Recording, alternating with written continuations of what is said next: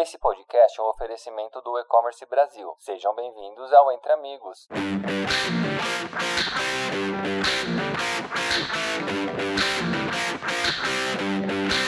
Olá a todos, meu nome é Henrique Weaver, eu sou CEO da PagaLeve. Para quem ainda não conhece, a PagaLeve é uma empresa de tecnologia que viabiliza com que as pessoas parcelem as suas compras sem precisar de cartão de crédito. A gente faz tudo isso de uma forma fácil, rápida e altamente alavancada por tecnologia, e sempre sem juros, através da plataforma do Pix. Bom, para o podcast de hoje, a gente tem dois convidados de peso, representando redes de varejo super inspiradoras no Brasil. E para apresentar eles, e também para conduzir esse bate-papo, vou passar a palavra para Eduardo Zucarelli, nosso Chief Commercial Officer. Muito obrigado, Henrique.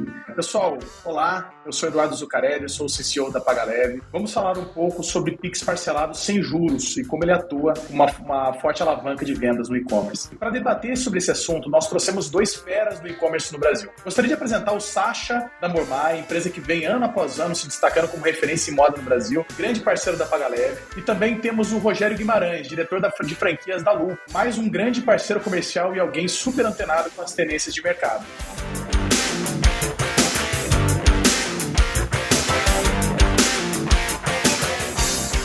Gostaria de começar o nosso bate-papo chamando Sasha. Sasha, como vocês enxergam que a sociedade está em relação ao Pix parcelado? E vocês acham que há um movimento de grande aceitação desse novo método de pagamento? Bom, tudo bem a todos. Mais uma vez, obrigado pelo convite. É, sim, como já teria comentado pessoalmente, né, é, qualquer alternativa ou meio de pagamento que consiga quebrar o volume total financeiro de uma compra, ou seja, parcelar a aquisição de um produto, será muito bem-vindo muito bem-vindo nos próximos anos, tá?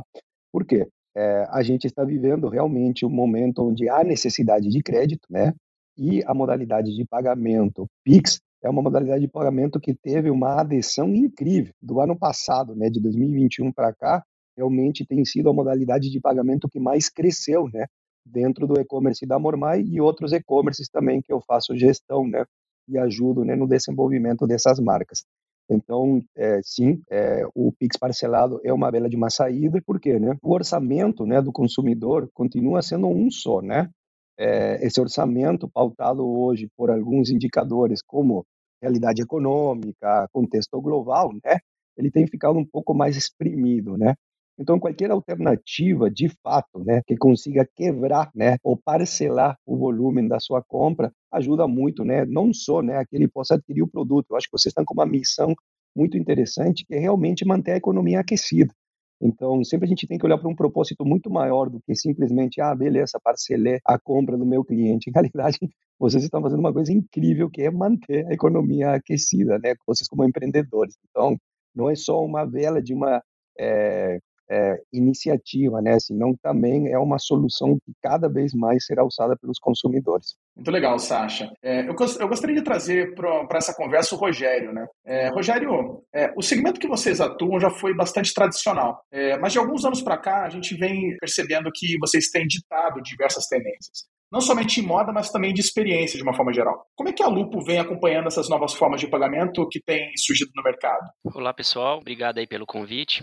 Vou, acho que eu vou fazer uma retrospectiva é, do varejo é, na minha experiência, não é baseada em literatura, para depois a gente finalizar essa, essa questão.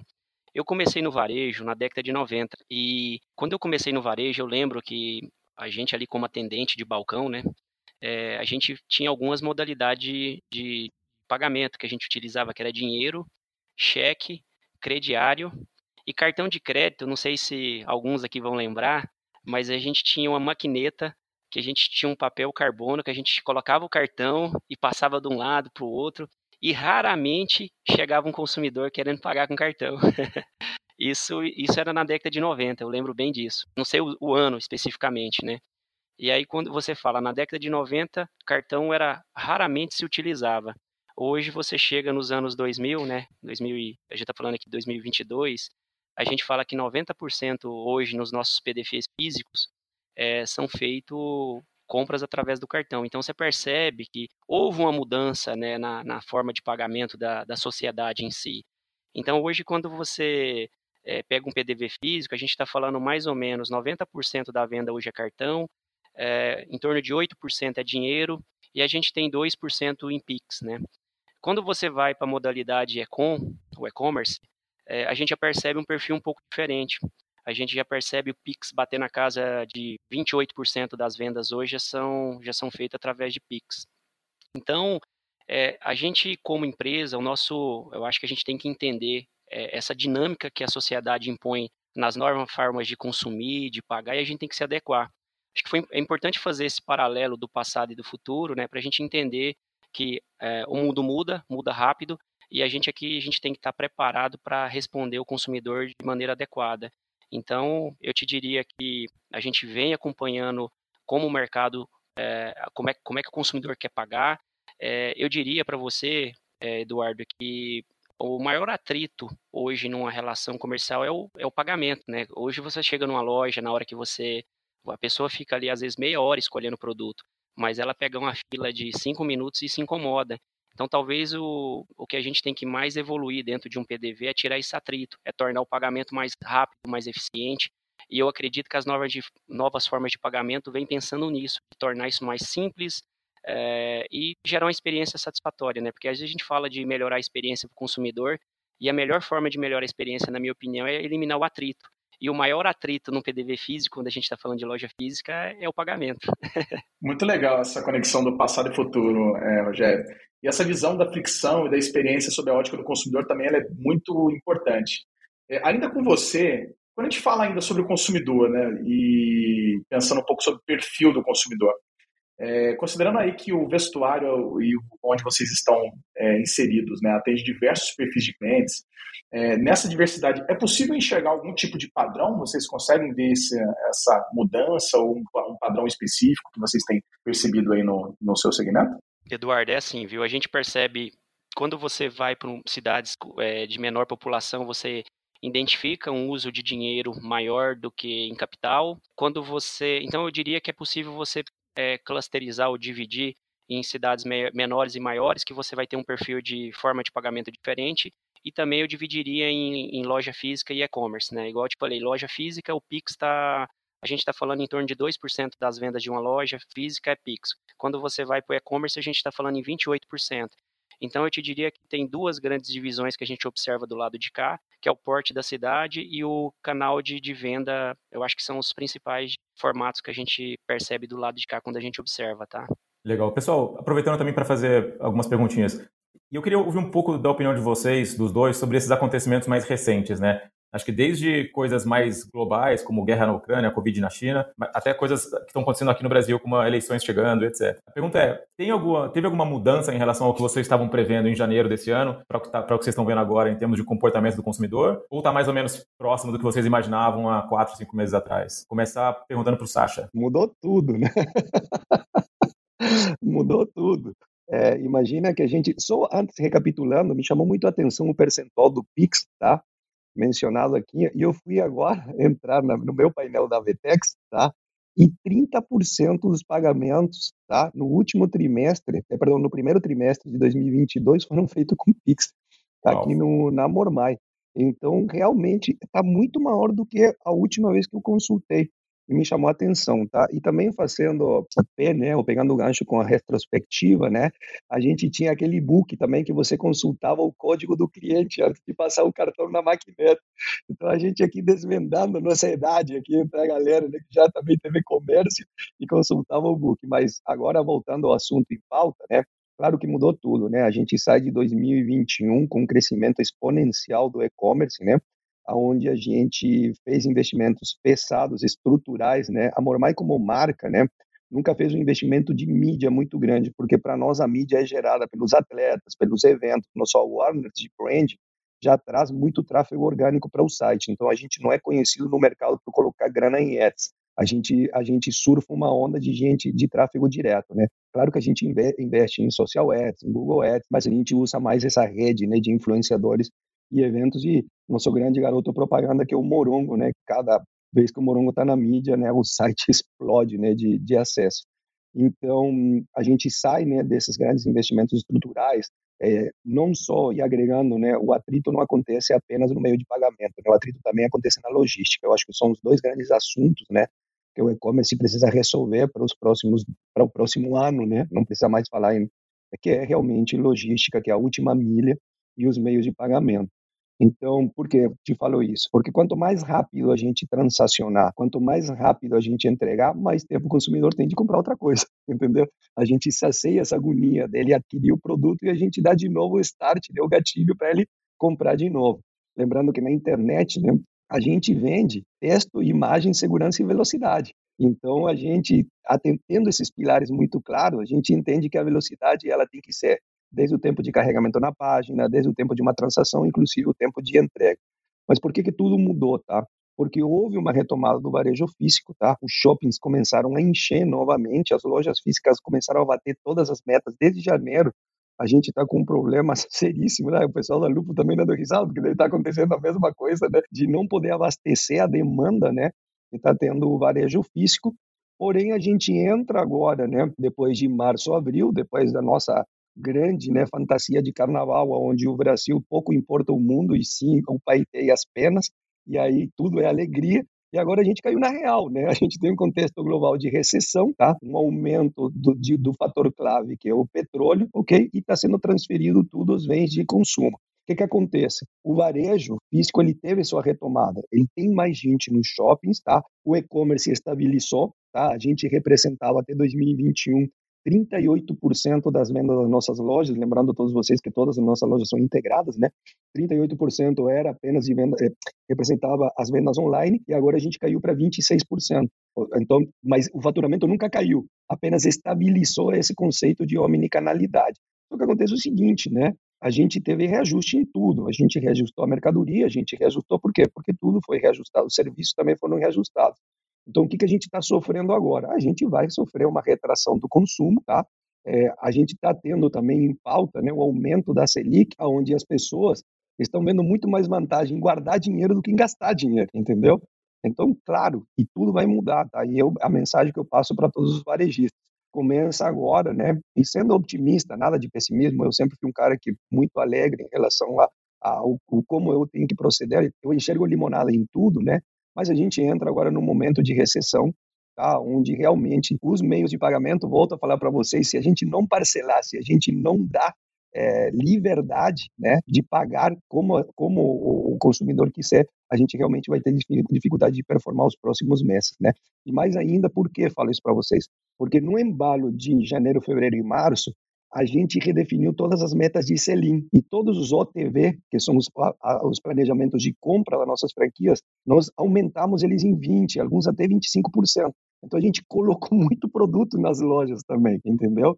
E agora vem esse momento realmente que o pessoal, opa, botou o pé no freio, entendeu? E entra esse consumidor um pouco mais criterioso, né? Que se ele não tiver crédito, dificilmente ele vai adquirir teu produto e serviço. Pelo menos isso é o que eu estou enxergando na minha análise preditiva aqui, né? Agora, foram quatro meses incríveis, né? Mas eu não acredito que essa performance continue agora esses três meses pela frente, né? Sasha, e, e, você acha que isso é um soluço ou é, ou é um momento que vai ainda perdurar por, por vários meses? Ele é um momento de cautela até depois das eleições, né?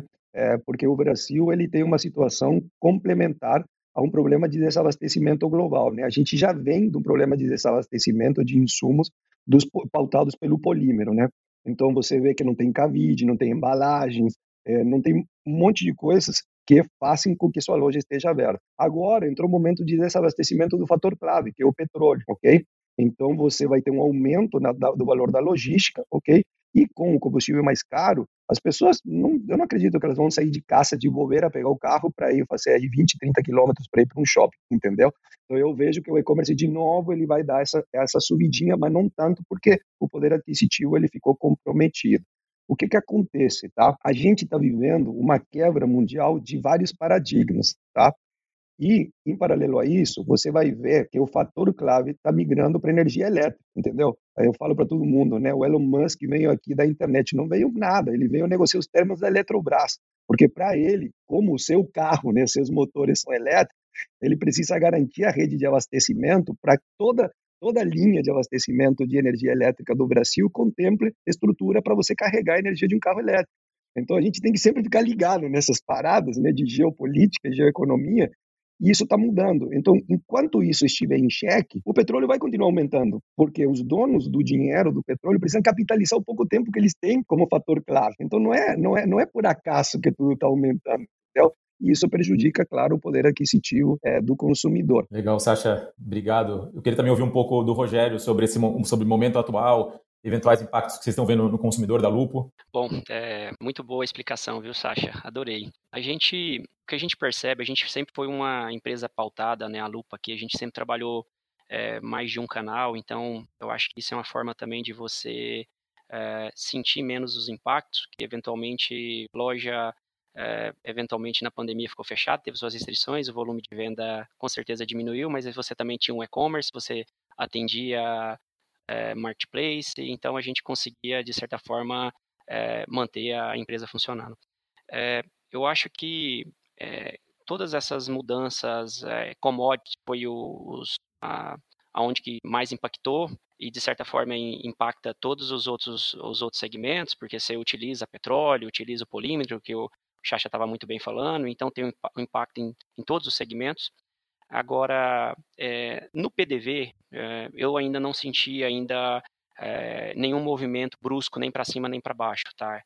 nesse momento a gente identifica que talvez o fator psicológico está mais abalado, mas a gente não percebe nenhum movimento de ah, as pessoas deixaram de ir ou não. Então, eu acho que tá, tá, o movimento tá, tá, tá bom nas lojas. Me preocupa, sim, a questão das eleições. Depois a gente tem Copa do Mundo ainda, né? Complementando, então é um ano. É, é porque é a Copa do Mundo é um evento que é, é muito forte é, na nossa cultura e, de certa forma, afeta o funcionamento das lojas, né? O e-commerce não, ele continua funcionando, mas as lojas físicas com certeza estarão fechadas em algum horário ali para as pessoas poderem é, assistirem né, as partidas e depende do horário você fecha de fato o período da tarde. Mas eu, eu, eu também sou um cara muito positivo. Eu acho que a gente tem que acreditar. É, a gente nunca pode, a gente não pode se desanimar.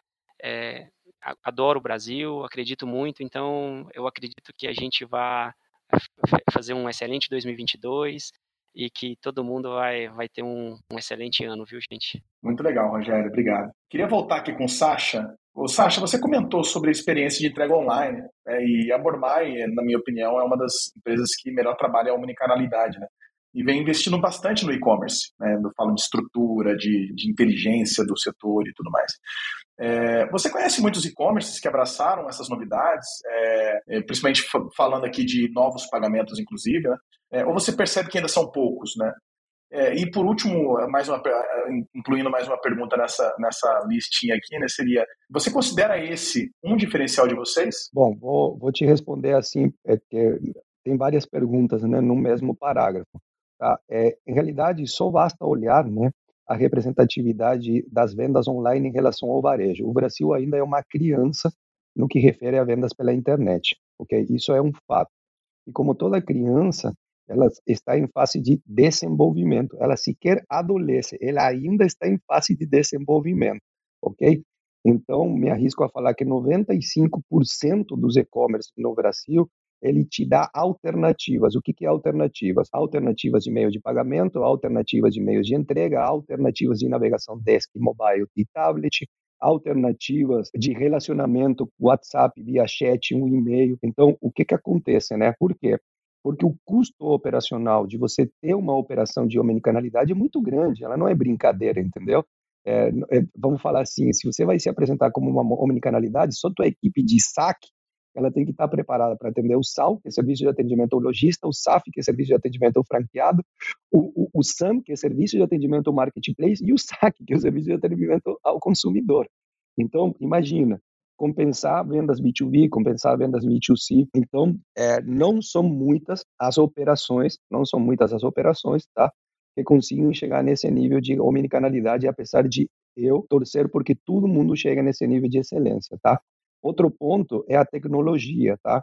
O que que acontece? Tem hoje a tecnologia disponível, tá? Mas há muito pouca informação, tá? Sobre o que fazer com essa tecnologia disponível, entendeu? Então, é, ah, não, beleza, tem tal é, gateway de logística. Putz, mas não sei se meu gerente de e-commerce entende o que aquele gateway significa. É, por exemplo, né, Dudu, é, você sabe que eu, particularmente, fui o cara que fiz o plug, o plug and play da tua, da tua solução dentro do site da Mormai, entendeu? Então, tem outras empresas que não tem gente que tem profundidade nos processos que vão implementar tão rápido, entendeu? E muita gente até tem medo dos custos dessas ferramentas. Então, te respondendo agora, né, resumindo, né, torço porque cada vez mais e-commerces cheguem nesse nível de maturidade, mas tem um passo antes, né? O primeiro passo se chama financeiro, as pessoas, as, as operações precisam ter um recurso financeiro, por exemplo, a Lupo. Cara, nós estamos falando de uma empresa gigante, super consolidada, que absorveu inclusive uma licenciada nossa, né? É a Trifil, né? Que fabrica inclusive nossos underwear, ok? E vou te falar que por sinal melhorou muito, tá, gente? Depois a Lupo ter pego a operação ficou incrível, né? Então, é, é, o que que acontece? São empresas capitalizadas, a Mormai também nunca sofreu com esse problema de absorver. Inclusive, nós, 7% da nossa receita é aplicada em tecnologia. Então, nós não temos essa situação, mas não é o caso de todas as companhias, né? Então, e é o outro passo, além de você ter o dinheirinho para poder adquirir né, ferramentas e softwares, você precisa ter gente que toque, entendeu? O negócio, entendeu? Ter gente que faça conta, entendeu? É, no e-commerce, é uma coisa muito interessante, né? Existe uma matemática comercial, né? Ela não é matemática financeira porque existe compensação por todos os lados. Então você precisa entender de que às vezes o e-commerce não está dando muito resultado, mas a tua loja física está bombando porque você ajuda através das vendas online a manter o ponto de equilíbrio, que era uma venda que ela não tinha antes. Então, é informação, né? Informação precisa de mais informação, né, para as empresas, para os gestores e, claro, né, sempre o din-din, né, para poder absorver. No teu caso, a tua ferramenta ela deve ser enxergada de forma diferente, porque a tua ferramenta ela é geradora de receita, entendeu? Então, ferramentas como a tua, ferramentas de logísticas, elas geram receita para a operação. Só que o que, é que acontece? Quando você não contempla essas ferramentas no teu projeto, para você absorvê-las, você tem um percentual, você tem um custo, né? Tua, tua, tua, tua, operação ela tem um custo, a operação de logística tem um custo. E você, quando joga isso na planilha e não contempla essas ferramentas e soluções na omnicanalidade, você acaba sacrificando a tua margem. Então, o que, que, eu posso te falar? É o, é o arquiteto, né? a arquitetura de como você fez teu plano de negócio, que estão vindo essas soluções maravilhosas como a tua, como a de logística, entendeu? E também, né, muitas pessoas fizeram as contas, né, muitos e-commerce fizeram as contas, entendeu? E estão trabalhando com uma margem muito pequena, muito espremida. Então, às vezes, e por isso eles não se dão o luxo, né, de absorver mais ferramentas, também não tem a cultura de investimento, né, em tecnologia, ok? Mas o que eles têm que fazer é ao contrário, eles precisam entender de quais são as ferramentas geradoras de receita, no caso, Pix parcelado, entendeu? Ou um gateway de pagamento de logística, entendeu? E maneirar em outras. Eu tenho e-commerce, por exemplo, tá? E-commerce, por exemplo, que eu, que eu participo em outros projetos, e gasta uma fortuna de Google Ads, entendeu? E não tem um disparador de e-mail marketing decente, entendeu? Não tem um Pix parcelado, entendeu? Não tem uma transportadora. Então, é, essa é a mensagem ali que eu e te respondendo também. Né? Muito legal, Sasha. É, certamente a Pagaleve vem aqui para promover vendas que muitas vezes o lojista não tem, porque o consumidor não tem cartão de crédito ou tem um limite baixo, é, ou não quer usar. Né? Que a gente vê na, com a geração Z, é, parte também dos milênios, mas a geração Z tem evitado usar cartão de crédito por conta do juro. Né? É, uma, uma última pergunta para tanto para o Sasha como para o Rogério, é, e mais, mais é, é, simples a pergunta aqui, mas vocês poderiam contar um pouquinho sobre o início da parceria entre a Mormai e Pagaleve ou a Lupe e a Pagaleve e se já tem algum resultado bacana para poder dividir conosco? Posso puxar essa? Bom, pessoal, é, a gente começou, foi em abril, eu não tenho um dia específico aqui. É, para a gente é uma modalidade super nova, é, eu acho que foi super relevante, eu acho que a gente inseriu novos consumidores no nosso processo de. É, o, o Chacha falou muito bem isso, né? Acho que pagamento é uma forma de inclusão, então é importante que a gente é, tenha essas possibilidades, gere essas possibilidades para as pessoas consumirem. Foi super rápido a, a, a, parte de ativação, a gente não teve nenhum contratempo, a gente super indica aí e tamo junto, viu, pessoal? Bom, do lado da Mormai, né, a gente sempre sempre pressou, né, pela liberdade, né? A gente é, tem esse guideline muito forte. Então, a liberdade de você pagar como você quiser, a liberdade de você comprar, retirar onde você quer, é o fato de você ser livre, você ter tempo, entendeu? E pessoas com tempo e livre gastam mais, normal, entendeu? Então, o que que acontece? Quando a gente dá a oportunidade de parcelar uma compra e através de uma modalidade como o Pix, que está muito, muito na moda, tá? Porque muito na moda não, ele já virou um meio de pagamento de preferência, foi muito bom para a gente, foi alucinante, como eu falei para vocês, 30% né, dos nossos pagamentos são via Pix, e a gente, junto à PagLab, tem uma parceria incrível, que são as campanhas, né? Então a gente está constantemente em campanha, são campanhas onde a Mormai em parceria a gente entra com frete grátis, a gente entra com desconto, a PagLab também entra na parceria com as campanhas, e cada vez que a campanha está no ar, o tráfego do site aumenta consideravelmente. Então, cara, isso é muito bom, sabe? Isso é muito bom porque é uma visão diferente, é, é uma forma de colocar o cliente em primeiro lugar. Porque que acontece? Nessa parceria, a gente não traz benefício ou para a Murmai, ou para. A gente está trazendo benefício direto para o consumidor final. E mais uma vez a gente está aquecendo, né, e fazendo girar, girar a economia. Então, confesso para todos vocês aqui, a minha experiência foi incrível, mas a, me, a minha melhor experiência, confesso para todos vocês aqui, foi a implementação, tá? Foi muito rápido, foi muito rápido, foi muito assim, ó. Vou te falar que eu demorei mais brigando com o Dudu com as taxas, tá? Do que a gente demorou para implementar aqui no site. Foi incrível, porque a Priscila, né, que é a pessoa que toca a operação internamente aqui dentro, eu cheguei de manhã, tá? Falei, Pri, a gente implementa hoje, pague leve, opa. Fui me servir um café, tá? Voltei, a prima falou, não, tá tudo certo. Eu falei, tudo certo como? Não, tá tudo certo, tá funcionando aqui, já estamos fazendo teste e tal. Então, em realidade, essa, essa modalidade plug and play, né, para quem tem, trabalha com VTEX, né, a PagLeve, foi, foi a melhor experiência tá, que eu teve para implementar hoje um plugin dentro do meu site, que hoje é tecnologia VTEX. Muito legal. Hoje a gente tem VTEX, mas também tem o e-commerce, tem Magento, Shopify, Shop, a gente tem cada vez mais tentando crescer para novas plataformas, né?